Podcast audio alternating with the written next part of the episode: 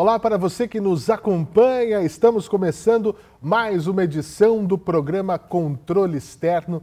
Estamos aqui para trazer as novidades do que faz o Tribunal de Contas do Estado de São Paulo na sua atividade fim, que justamente é o próprio nome desse programa, atividade do controle externo, da fiscalização, do bom uso do dinheiro público em todo o território paulista. E neste programa nós sempre trazemos personalidades do nosso tribunal que vêm falar sobre a atividade fim, vêm falar sobre aquilo que está sendo realizado na, na nossa casa, na Corte de Contas Paulista e muito mais.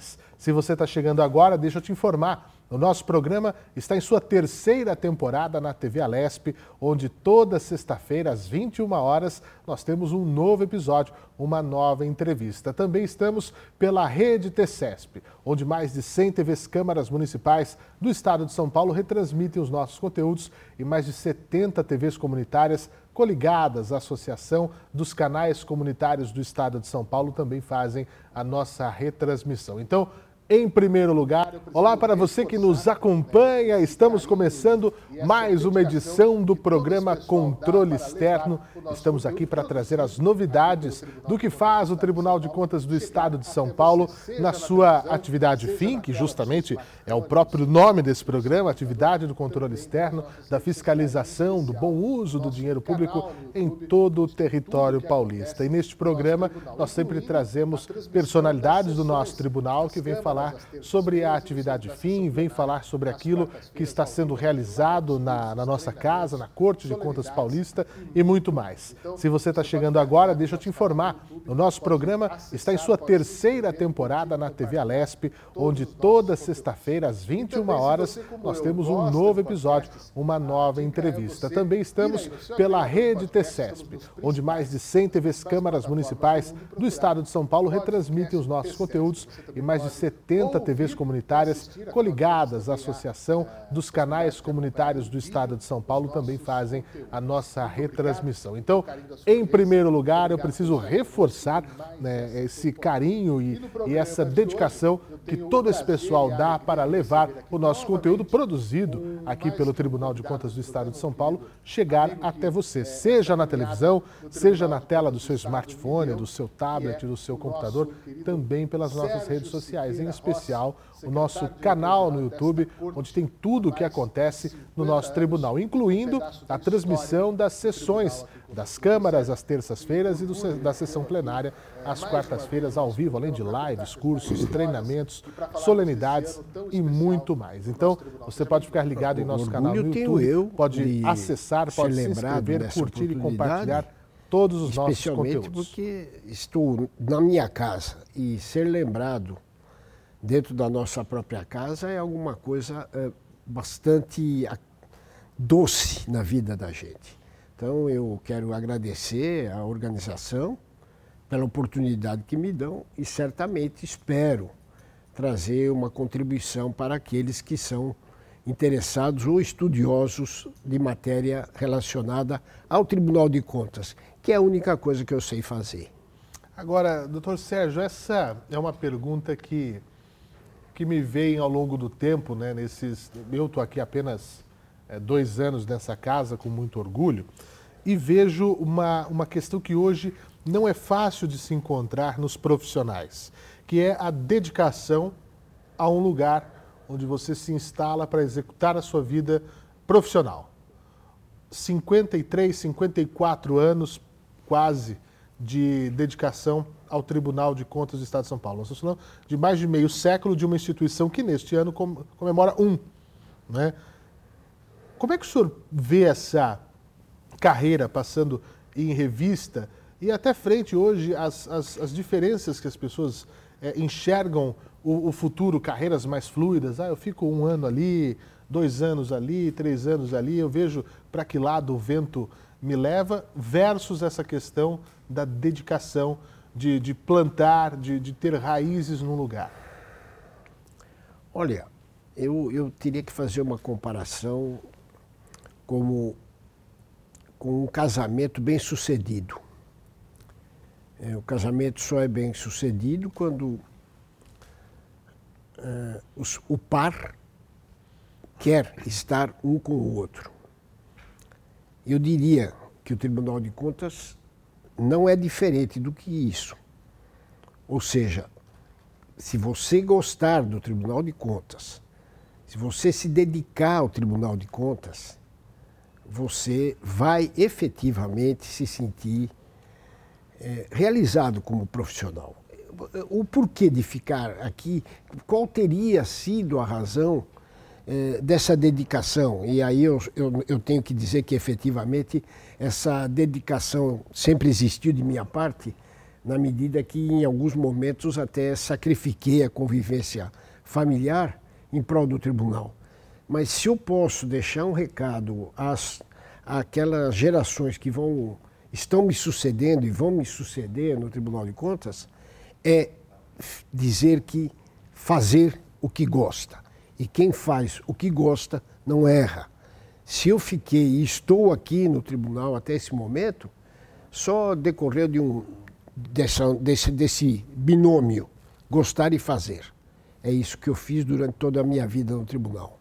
E o que, que significa para o senhor estar numa instituição centenária? Porque é, é, é indiscutível que o senhor participou de muitas das páginas da história do Estado de São Paulo. O senhor esteve é, é, nos últimos 34 anos à frente da Secretaria de Diretoria Geral dessa casa com as autoridades que comandaram e comandam o, mai, o, o maior Estado da nação, né, em termos fiscais, financeiros, populacionais, enfim, é, como partícipe disso. Como é que o, senhor vê essa questão também? É um peso histórico, né? Não, eu fico, eu fico extremamente feliz, porque eu, eu entrei jovem aqui no Tribunal de Contas eu ingressei no concurso público realizado em 1969 e tomei posse aqui em setembro de 1970, com 21 anos de idade. E, naturalmente, eu não tinha a menor noção do que era o Tribunal de Contas, a não ser a teoria de algumas páginas vistas exatamente para a preparação no, para, o, para o concurso. E eu encontrei um tribunal que não tem qualquer nuance do tribunal atual. É, isso é, é indiscutível, isso não é demérito para ninguém, uhum. porque os recursos e a forma que se trabalhava era absolutamente diversa da atual. O mundo mesmo. O mundo era diferente, né? a comunicação era diferente, e nós limitávamos a uma a um trabalho eh, que eu diria burocrático, meramente formal, sem um aprofundamento sobre a discussão se aquela despesa eh, estava bem realizada ou se a receita estava sendo bem gerida. Então, eh, a mudança foi brutal, brutal. E eu gostaria de ter como marco deliminatório dessa, dessa mudança a Constituição Federal de 1988. Eu, ou seja, você está ah, pulando de 1970 para 1988. Sim, porque exatamente a Constituição de 1988 abriu cortinas novas aos tribunais, aos tribunais de contas do país. E a partir daí. É onde houve... regulamenta, né? onde marca o que faz o tribunal. Exatamente. Eu diria que é o marco regulatório. Tão uhum. em moda atualmente, eu diria que o marco regulatório dos tribunais de contas foi a Constituição, é a Constituição eh, de 1988, principalmente no capítulo dedicado aos tribunais, que nós temos lá dos 70 ao 74, onde nós vamos ver o que o tribunal eh, tem capacidade e competência para executar. E aí, com, com o regramento estabelecido nessa Constituição, este Tribunal de Contas foi a cada momento avançando um passo no, no, no, rumo do aperfeiçoamento do controle do gasto público. Eu, quando cheguei aqui, as contas de prefeituras, elas eram julgadas junto com as da Câmara Municipal. Elas eram uma penso da outra. E isso, num determinado momento, se mostrou absolutamente inoportuno, na medida que a decisão que se dá ao ao, à, à prefeitura é um parecer. Isso está bem estampado na Constituição de 88. Enquanto as contas das, das câmaras municipais merecem um julgamento que eu diria terminativo, não fora a possibilidade de discussão eventual junto ao judiciário para questões formais hum. e não de mérito de, de despesas ou de receita. Então, essa foi, por exemplo, uma mudança transcendental aqui, porque nós tínhamos relatórios eh, que eu diria ocos, e que hoje quem se dedicar a verificar os relatórios de contas de prefeituras e câmaras municipais eh, verá que é, é muito diferente. É, as, as, empresas públicas chegaram no, no horizonte do tribunal em 1975, mas ainda antes da Constituição. Ali também tínhamos uma fiscalização. Fomos, acho que, um dos primeiros tribunais a fiscalizar a uma conta de empresa controlada pelo Estado, e se eu não estou enganado, fiz parte dessa fiscalização, era a CAIC, a Companhia Agrícola do Estado de São Paulo, e que também era uma fiscalização absolutamente diversa da atual. É, os contratos, o avanço que nós tivemos, é, e aí eu me lembro bem que Constituição de 88, e aí devo lembrar assim, eh, a força que o conselheiro decano fez na casa para que contratos de empresas e de autarquias e de fundações viessem ao tribunal foram eh, decisivas para o aprimoramento do nosso serviço. Claro que, num primeiro momento, nós achávamos que seríamos capazes de abraçar todo o contingente de contratos celebrados. Nós vimos que isso era impraticável e passamos aos poucos para um critério de seletividade. E junto com ele aquilo que eu acho, e aí eu participei muito de perto disso, que é o acompanhamento da execução do contrato.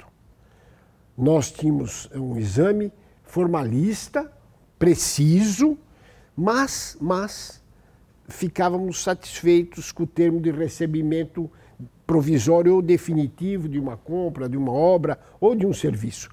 Hoje, o primeiro ato que o tribunal pratica em relação à execução de um contrato é visitar o local onde a obra ou o serviço está realizando, onde a compra foi efetuada. Inclusive de compras, eles em cinco dias da comunicação, a fiscalização está presente exatamente para ver a chegada daquilo que foi adquirido. Ou seja, a materialidade do gasto veio com a execução do contrato.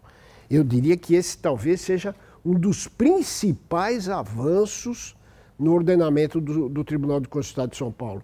Porque nós vamos poder ter uma licitação e um contrato julgados regulares e acabar por dizer que a execução desse contrato está irregular. Vão dizer, ah, mas isso é uma contradição. Absolutamente a formalidade foi toda ela é, é, respeitada, mas a execução se deu em, de forma absolutamente diversa do que deveria ter sido. É, também, recentemente, mais de uma década, 10, 10, 10 anos, 12 anos, o tribunal instituiu o Índice de Efetividade de Gestão Municipal, que recentemente eu tive a oportunidade de dizer que quando o conselheiro hoje presidente doutor Sidney Beraldo eh, eh, sugeriu que isso fosse criado ao tribunal, eu confesso e disse isso publicamente, que eu tive dificuldades em entender como nós íamos tratar de indicadores eh, de prefeituras. e, isso, naturalmente, mostra-se hoje um avanço extraordinário dentro do Tribunal de Contas. Porque nós estamos começando um trabalho já há quatro ou cinco anos, em que o, o IGM, que é o, o Índice de Efetividade da Gestão Municipal, era um aspecto formal dentro das contas. E agora ele sozinho, independentemente de qualquer. Foi atendido os 25% no ensino, os 15% na saúde, todos os demais preceitos eh, obrigatórios atendidos, mas se o IGM estiver demonstrando que não há uma melhora nos indicadores é causa suficiente e exclusiva para a rejeição das contas. O que está causando uma verdadeira tormenta para os, para, para, os, para os nossos jurisdicionados. Mas há que se explicar o seguinte: Os indicadores vão mostrar se as políticas públicas estão sendo bem gastas. E não adianta virem dizer para nós que um município de menor porte deve ser avaliado diferentemente de um município de grande porte. Muito ao contrário, o de menor porte será avaliado diante dos recursos que ele dispõe. Se são poucos, não importa, mas são poucos, mas devem ser bem utilizados, seja na saúde, seja na educação, seja na mobilidade, tudo aquilo que se faz com pouco dinheiro e com muito dinheiro. Mas dizer que nós temos que eh, verificar um com os olhos e outro com outros me parece uma desigualdade não cabível na hipótese. É, mais uma coisa que foi definitiva e fundamental no tribunal foi a tecnologia. Sim. Não é? Hoje, hoje nós estamos conseguindo é, julgar processos do próprio ano, inclusive alguns em fase de recurso, com o processo eletrônico, com a velocidade que isso deu às nossas ações. Então, eu, eu diria que é, esses quatro pontos, na minha visão, são pilares fundamentais do avanço que o tribunal tem e do respeito. E aí vem o corolário de tudo isso, quando o Tribunal de Contas do Estado de São Paulo é, inventou, aqui com, com as devidas aspas, a fiscalização que nós chamamos de ordenada. E que, num primeiro momento, alguns queriam fazer o comparativo com uma operação da Polícia Federal. Não tem nada uma coisa com outra. A ordenada é simplesmente a reunião de todo o corpo de fiscalização no mesmo dia para um mesmo objetivo. Sim, com um pouco de surpresa para o jurisdicionado, sim, mas naturalmente é, com condições de trazer nos resultados dessa fiscalização um norte para o, o, o administrador. Infelizmente, nós não estamos alcançando a interesa que nos interava, que nos, nós que pretendíamos em relação aos resultados dessas fiscalizações, que estão sendo aprimoradas. Eu tenho certeza que o Tribunal, de Estado de São Paulo foi o único que se preocupou em saber a destinação das chamadas emendas PIX, um trabalho que veio aí é, mostrar o que, o que foi feito com o dinheiro. E como também é, voltamos os olhos a outra coisa que a sociedade há de entender que é solução para o país, que é o ensino em tempo integral. Ou seja, criar condições igualitárias para os mais e os menos aquinhoados. Esse também foi um trabalho que o tribunal fez por meio de uma, de uma fiscalização ordenada. E voltando um pouco, para lembrar que o IGM, essa semana passada, ou semana retrasada, foi alvo de primeira página de um jornal de grande circulação aqui eh, no Estado. De tal sorte que eu diria que eh, esses fundamentos podem, eu posso garantir com a maior tranquilidade, porque conheço quase todos os tribunais, para não dizer todos. Mas é, também tenho que, respeitando as diferenças, dizer que é muito difícil igualarem-se as ações dos tribunais de contas do Estado. Doutor Sérgio, o senhor acaba de se aposentar do cargo de secretário-diretor-geral, com mais de três décadas à frente uh, desta posição. Em primeiro lugar, como é que o senhor vê este momento da sua carreira, né? Uh, deixando um legado, deixando uma história, uma sensação de dever cumprido? Eu diria que a terceira hipótese é a que mais se aplica àquilo que eu penso: o dever cumprido. Eu não, não considero absolutamente que eu esteja deixando um legado. Eu, na verdade, considero que tive critérios e métodos de trabalho que eu pude ver resultados. Então, eu me sinto absolutamente realizado com a tarefa que executei à frente da Secretaria Diretoria Geral.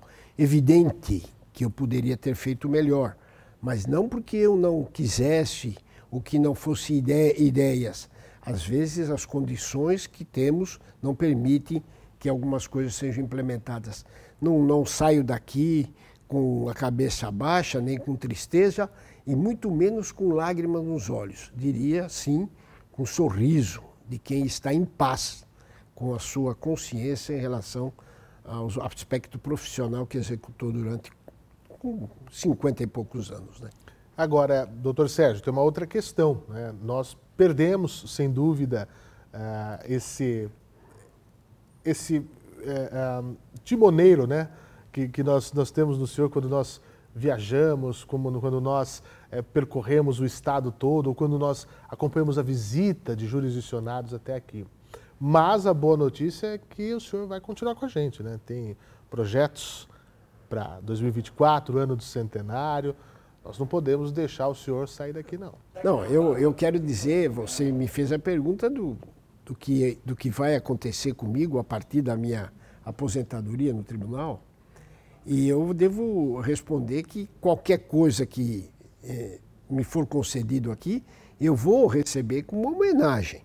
E eu fui, tenho muita honra e muita alegria em dizer que fui convidado para chefiar o gabinete do futuro presidente, doutor Renato Martins Costa, amigo de longa data, e também para adiantar que não faço nada sozinho e repito sempre aquilo que vi num livro de um jornalista daqui de São Paulo, que é o homem da Jovem Pan, que diz que ninguém faz sucesso sozinho. Tenho uma turma, vou dividir as tarefas de chefia de gabinete com meu querido amigo Dr. Olavo Silva Júnior e só com um objetivo: trazer ao tribunal uh, resultados positivos, eventuais inovações, manter o nível de entendimento que esta casa sempre tem, porque vivi tempos em que havia alguns conflitos lá nas décadas bem passadas e que hoje eu vejo um tribunal absolutamente sereno e, e que a gente só quer contribuir, nós só queremos contribuir para que isso continue. É, podem acreditar que onde eu estiver, vou procurar executar minha tarefa com serenidade e equilíbrio. Agora, que, que me parecem condições absolutamente necessárias. Em absoluto. Agora, o, o senhor fala de inovações, né?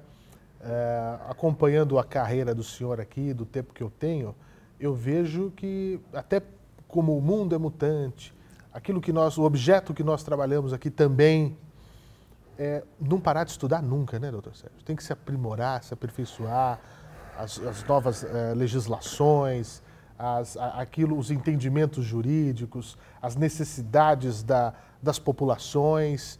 Não pode parar nunca. Né? Não tem uma situação, bom, do que eu já tenho aqui no meu arcabouço já está ótimo, eu posso seguir daqui em diante. De forma nenhuma. É, né?